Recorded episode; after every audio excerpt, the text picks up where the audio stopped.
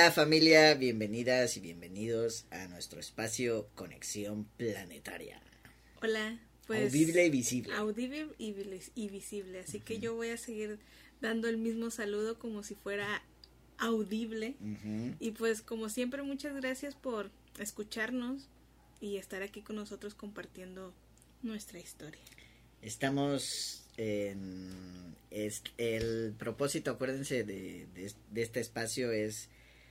Estamos iniciando este nuevo proyecto que es Conexión Planetaria en YouTube. Y hemos decidido que para iniciar este proyecto les vamos a contar como pues nuestra historia y vamos a hablar más a fondo de todas las conexiones que hemos tenido y vivido, ¿no? Claro. Así que ya aquí tenemos nuestro... Hicimos un acordeón. Bueno, no sé si en otros países les llaman acordeón, es pero acá en México. cronología del tiempo. Acá en México, acordeón se le llama cuando vas a hacer un examen y haces anotaciones de todas las cosas importantes. O sea, cuando vas a hacer un examen en el colegio y haces trampa. Trampa. este es nuestra- nuestro acordeón, de todo, donde escribimos toda la línea de tiempo de todas las cosas que hemos canalizado, de todos los portales planetarios que hemos ac- eh, realizado y lo- todos los, los trabajos Claro, planetarios, códigos, para sistemas, todo, la nosotros- secuencia de toda la línea de tiempo. Para nosotros igual abrirnos a todo este proyecto es como para celebrar también esos 10 años, o sea, para nosotros han sido 10 años, no de trabajo interno, sino, de- bueno, son más realmente porque nosotros comenzamos desde prácticamente desde que nos conocimos, que fue en el 2003, De hecho, pero ya en el 2010 fue como que ya se abrió toda esta posibilidad de poder compartirnos, poder compartirnos. compartirnos más, más públicamente, se podría decir. ¿cierto? Porque, pues sí, empezamos a Sí. canalizar desde el 2004. Y por ejemplo, bueno, ya les estuvimos platicando en, ante- en los anteriores podcasts y nos fuimos como en una línea del tiempo del 2003 al 2009. Y ahora ya viene el 2010, que es que es justo para nosotros es como ese esa década de ya un trabajo ya más en forma y todas esas cosas pero también cuando estábamos haciendo el acordeón o sea eh, para nosotros fue un año sí de un comienzo pero a la vez o sea a nivel o sea de los códigos y todo pero a nivel personal también Sí, sí, sí, a partir del 2010 se puso medio intenso todo el proceso, Sí. ¿cierto? De las dos de las dos En de las dos sentidos. de las dos cosas o sea tanto de el compartir fue todo el 2010 de hacer el primer taller o sea de ya ya dar ese paso a dar ese de hacernos un poco más públicos que para Sí. nosotros era uf algo o sea ya les hemos contado muchas veces cómo éramos nosotros y para nosotros era tal cual, o sea, aventarte del paracaídas va a ser algo ya muy revolucionario. Siempre ha sido así nuestro camino, ¿cierto? Siempre todo esto que canalizamos y que transmitimos, ayer lo decíamos en, en el Instagram, lo dije que, ¿cómo sé que esto es real? Porque siempre me pone de cabeza, o sea, siempre toda esta información que recibimos siempre nos lleva a movernos de nuestras zonas de confort. Nunca lo ha dejado de hacer desde que iniciamos. ¿no? Y esa es la razón por la cual lo hacemos y nos motivamos a transmitirlo porque vemos esos cambios, vemos, vemos cómo, cómo, cómo realmente toda esta información que hemos recibido nos ha puesto de cabeza, Sí, pero siempre nos ha llevado hacia un lugar mejor. O sea, Sí. siempre es como, como mucha expansión, ¿cierto? y no el camino para nosotros no fue fácil, ya les decimos, en el 2010 sí fue ya abrirnos, pero es como que siempre habían esos, es- o sea, se nos abrieron dos caminos, es empezar a compartir, pero a la vez también se nos abrió la parte personal que no nos hacía que esta parte de compartir a veces fuera tan fácil, porque realmente empezaron procesos, por ejemplo, cuando ya decidí, ya se, se decidió hacer todo esto público, por lo personalmente, yo empecé a desconectarme. O sea, para los que nos siguen desde el 2010, o sea, yo estaba muy por detrás de bambalinas. O sea, no existía prácticamente. Que es lo que decíamos en el primer en el primer episodio del podcast. Hubo personas que creían que eras hombre. Ah, exacto. Porque te, te, mencionaba, pero pero a veces no estabas y, sí fue un proceso fue un proceso complicado, pero también obvio necesario, porque creo que si eso si esas cosas que vivimos en esos primeros años no las hubiéramos vivido, no hubiéramos estado lo suficientemente preparados como para poder recibir la información que hemos recibido ya ahora. Claro. No hubiéramos sido capaces si no hubiéramos trabajado todo eso. Así que pues para nosotros sí fue como... Súper fuerte. en lo personal. Muy fuerte, muy desafiante pero a la vez en este otro camino se nos estaba abriendo todas las puertas. Por ejemplo, también algo que, que llegó fue ya lo de los portales. Sí. Lo del 10-10-10. Sí. Pues bueno, en el episodio pasado hablamos pues del 888, que fue como nuestro primer así portal planetario donde pues compartimos una meditación y pues la gente resonó y le llegó. En esa época lo transmitíamos a través de la página de Manantial, Caduceo y la lista de correo de Manantial Caduceo con, con Graciela. Y sí, la gente sí resonó, ¿cierto?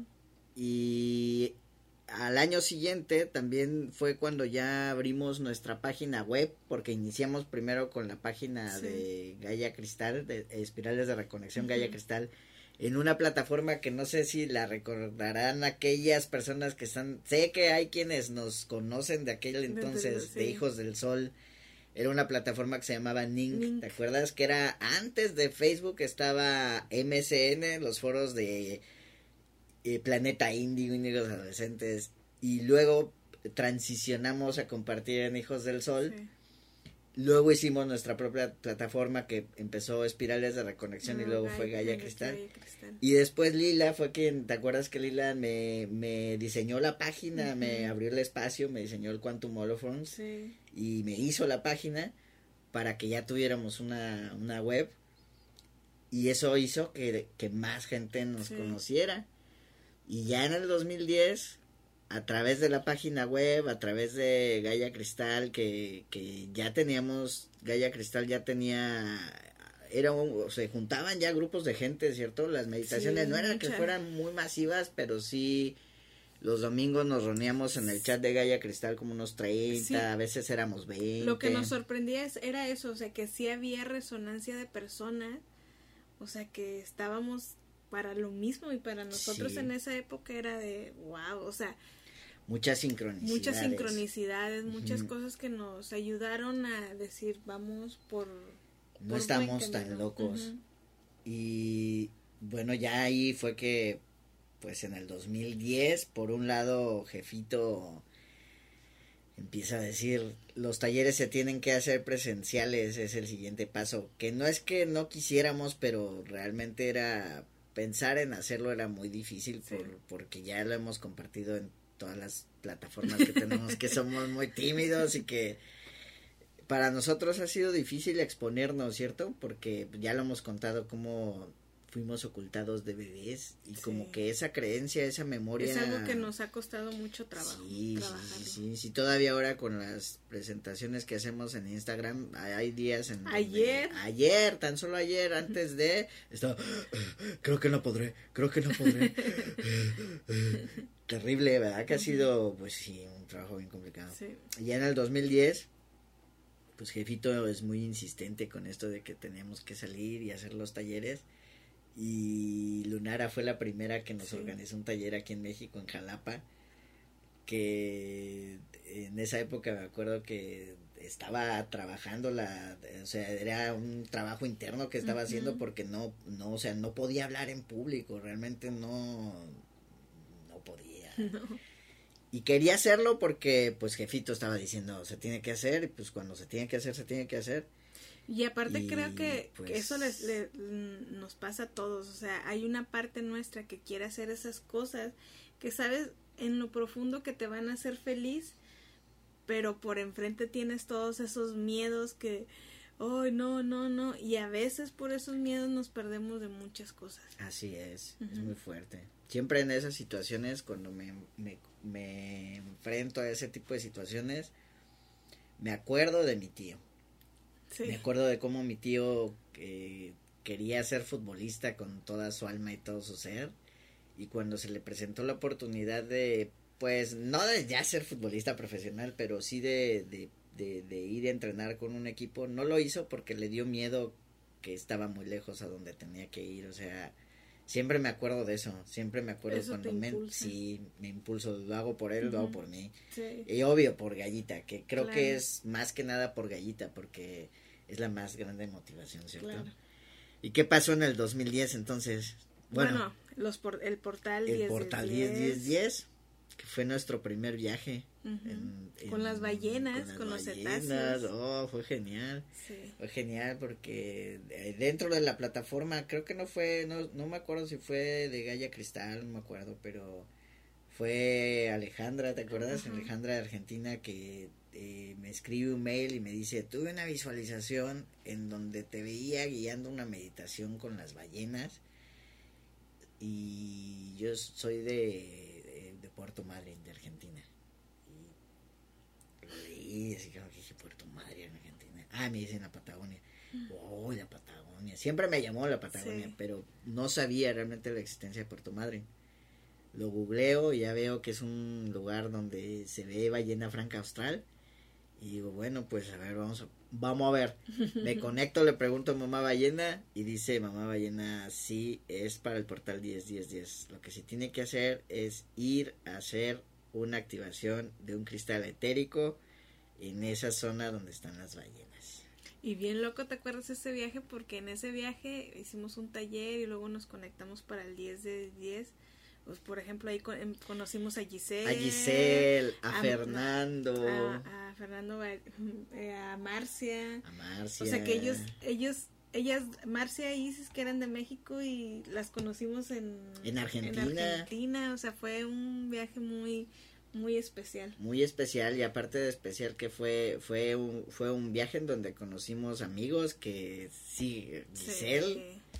Fernando Sí, Sí, Isis sí, también, sí, ahí todos Isis, Marcia, que- sí, todo. sí, fue fue genial o sea fue muy mágico fue Sí. fue fue un fue un salto del paracaídas como tú dirías porque realmente en esa época eh, pues mm, tuvimos que usar nuestros ahorros Sí, nuestros ahorros de la vida para poder comprar el vuelo. el para, vuelo Para, o sea, sin saber si iba a funcionar ni no, dijimos, pues bueno, si no funciona, pues ya volveremos a ahorrar. Pero si no ya- funciona mínimo ya nos ya fuimos fuimos de vacaciones y ya mínimo vimos Ajá. ballenas y ya está ya y bueno primero intentamos hacer el primer taller aquí en México porque dije si no funciona o sea si no puedo hablar si o si ya en un dado caso porque sí llegué a pensar en que me podía dar un infarto porque cuando por ejemplo cuando tenía que hablar enfrente de las personas me paralizaba no no era horrible. Dije si no funciona mínimo caigo en México Ya sé. no en Argentina.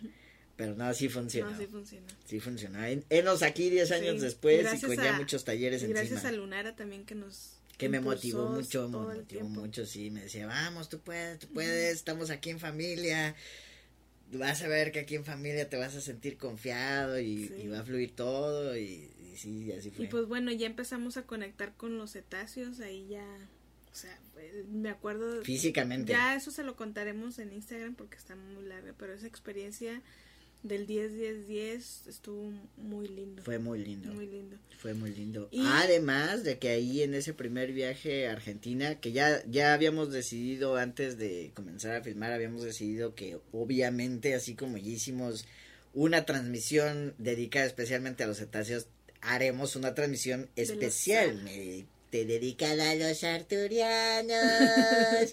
Porque ahí los conocimos. Sí. Bueno, ahí fue la primera La vez que nos conexión conectamos con los arturianos en, en no en el portal 10-10-10, pero sí durante el taller que se hizo en ese portal. Sí, ¿te acuerdas que esa vez hasta nos ni comimos por ir a conectar con los arturianos en medio de un taller? Sí, esas cosas pasan cuando pasan. y, fue ahí, fue en Argentina.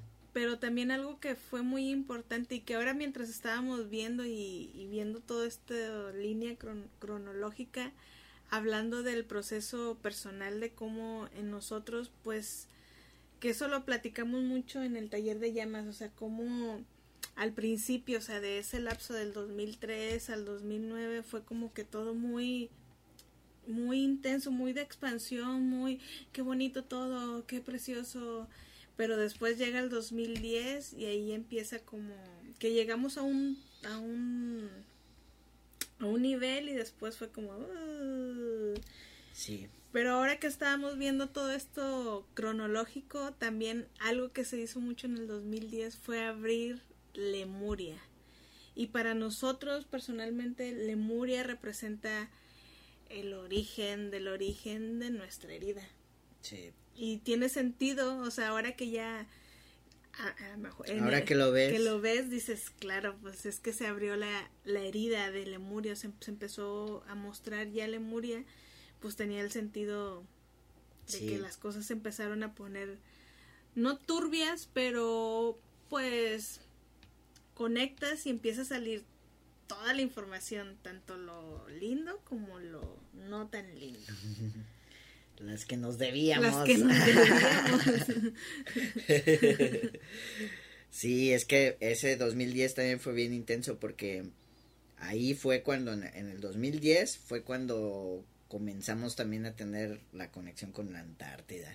que ya también le haremos un podcast dedicado a la Antártida. Es que el 2010 fue un año, aquí viéndolo en el acordeón, fue un año bien intenso porque fue un año que en el que se, se abrieron muchas, puertas, muchas conexiones a la vez. Y fuertes, o sea, Antártida, Lemuria, Arturianos. Sí. O sea, Turquesa y Zafiro, porque ahí también en el viaje del, del 10-10-10 fue que me conecté por primera vez con Malera.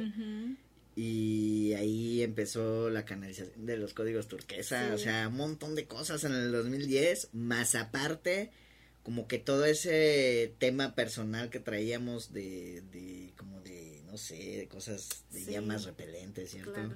Muy fuerte. Y todo esto es, o sea, siempre yo recalco que lo compartimos para que que eso, o sea, que no se haga una idea romántica porque nosotros tuvimos esa idea romántica que en cuanto nos metiéramos a todo esto, todo, iba a ser, mal, lindo, expansión, y que sí lo fue, o sea, sí lo fue, ya les decimos, o sea, en el 2003 al 2009 fue todo muy lindo, todo muy precioso, pero también eh, eh, hay que empezar a reconocer que también no, no, o sea, tenemos nuestra cola que nos pisen, por así, por así decirlo.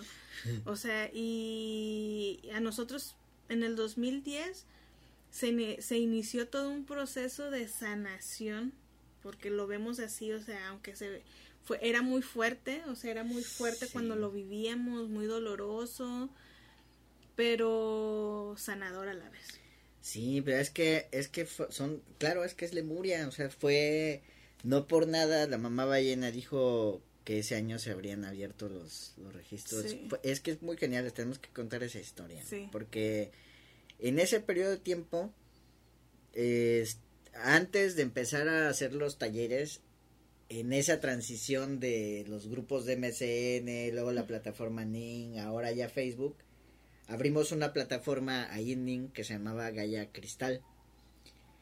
Y ahí pues la intención era practicar porque practicar este contacto con las personas, o sea, hacíamos meditaciones cada semana, compartíamos códigos, canalizaciones, así, era, era eso, ¿no? Sí. Y entonces los domingos hacíamos una meditación y era digamos una meditación que se que, que la canalizaba en vivo, ¿cierto? O sea, era el domingo, nos reuníamos en el chat porque era por escrito. Me conectaba y lo que lo que llegara, lo que fluía era lo que se hacía. Y entonces empezó a pasar que mamá ballena llegaba, o sea, ya era como que muy constante esas meditaciones. Llegaba mamá ballena, llegaban los delfines, nos envolvían a, a cada uno así como en su esfera de luz, en su cuerpo de luz, y nos llevaban como por un túnel de luz turquesa a la Antártida. o sea, así mamá ballena decía, los estamos llevando a la Antártida. Nos llevaba a la Antártida y en Antártida pasaba algo bien raro, que ya de por sí toda mi vida he estado con eso de que estaré loco, no estaré loco. En Antártida veía, en esas visualizaciones veía a todas las especies de animales que existen en el planeta en la Antártida. O sea, totalmente ilógico, porque pues, no era posible. Pero no era algo que solo yo estuviera viendo, las demás personas que estaban haciendo las meditaciones también lo veían.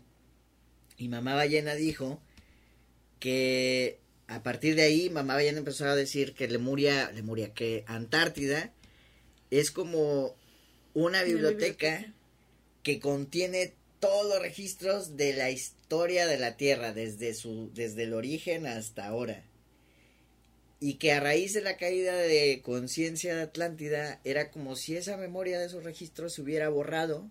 Por eso es que Lemuria y Atlántida no se podían realmente, llevamos mucho tiempo decidiéndonos si fueron reales o no fueron reales, para empezar. O sea, no se aceptan como parte de la historia reconocida de la humanidad y no se recuerdan. Y la razón de eso es porque cuando ocurre la caída de Atlántida los registros se borraron. Es como si, si Gaia fuera una persona, imagínense que es como si Gaia hubiera tenido un accidente en donde se golpeó la cabeza y se le borró la memoria. Y no se acuerda, pero queda lo que queda. Si, si tú tienes un accidente y se te borra la memoria, te vas a olvidar la, la memoria holográfica de las cosas que te pasaron. Emocional tal vez y emocional, pero va a quedarte la memoria de lo que tu cuerpo de, que cómo mueves los brazos, cómo respiras, o sea, la y de lo que ya viviste. La programación básica. Exacto. Ajá. Y esa es como la función de Antártida, o sea, Antártida es como si tuviera ahí guardados todos los registros que se borraron. Como ya en el 2010 ya estamos dentro de la banda de fotones, ya lo suficientemente dentro de la banda de fotones y la rejilla crística planetaria ya está reconstruida en el 2010 la madre Gaia abre los registros de Antártida, libera los registros de Lemuria y Atlántida y los libera hacia la rejilla planetaria y pues las personas comenzaron a recordar. ¿Te acuerdas que en ese año fue que empezó a circular el... el como una presentación de PowerPoint. De Lemuria. Sí. Con la cancioncita.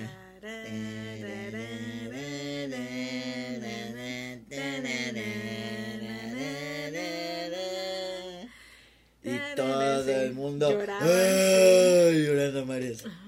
Ese fue el año del resurgimiento de Lemuria, en 2010. Sí, pues no solo Lemuria es, ay, Lemuria, o sea, son memorias, o sea, Lemuria es parte de nuestra primera herida. Es nuestra primera nuestra primera herida, de, la mayoría. Ajá. Así que se puso intenso el asunto. Se puso intenso el asunto. O sea, por eso siempre decimos, puede ser que a partir del 2010 habrá quienes comenzaron a tener conflictos con otras personas, con sus parejas. Los mayas lo llamaron la sala de los espejos a esta época que estamos viendo hoy. Ajá. Y claro, empezamos a ver nuestros reflejos en todas en Todas partes. Y el choque y todo, o sea, fue desde el 2010 llevamos todo este proceso intenso, pero sanador a la sí, Sí, sí. Porque no somos los mismos igual, o sea, para nosotros 10 años después, pues yo ya estoy aquí cuando en el 2010 me desaparecí. Sí, en el 2010 te desaparecí. Sí. sí, sí, sí. Lo que fue el 2010 y 2011 era como que estabas, pero estabas así estaba, pero no estaba. Ah, por acá. Pero siempre has estado en realidad. Es que no, no es que nunca te fuiste del todo, sino que estabas, pero estabas. Claro, se me abrieron a mí todas las memorias y todo fue, ¿qué es esto? O sea, eran sentimientos nuevos que, que uno no sabe interpretar y que empieza a decir, entonces no estoy de aquí, ¿de dónde seré? Porque fue todo ese proceso, ¿quién soy? O sea, en el 2010 ¿Para qué em- sirvo? en el 2010 se abrió toda esa memoria de quién soy, para qué soy y eso es muy abrumador. Sí. O sea, es muy, muy abrumador.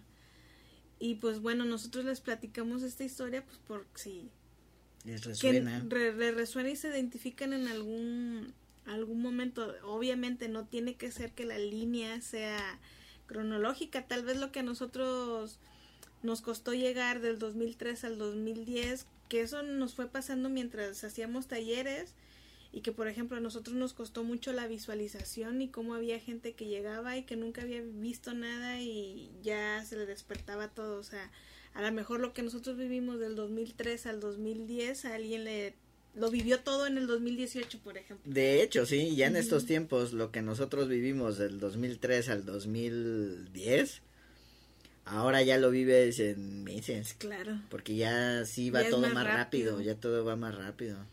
Así que pues bueno, ya le ya hasta ahí se termina nuestro nuestra conexión del 2010 porque después siguen los arturianos, pero les vamos a hacer una emisión especial de Los, Los arturianos. sí. claro.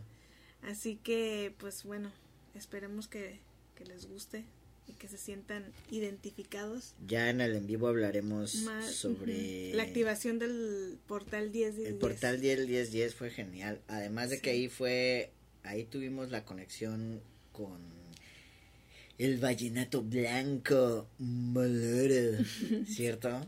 Fue fue muy especial esa conexión, pero eso se las contaremos Sí, en el en Instagram. el Instagram. Sí, En el Facebook. Sí, así que, pues bueno, pues muchas gracias por acompañarnos. Ay, mira, me, me descuadré yo solo. Ah, no, me, no, me no decapito importa. yo solo.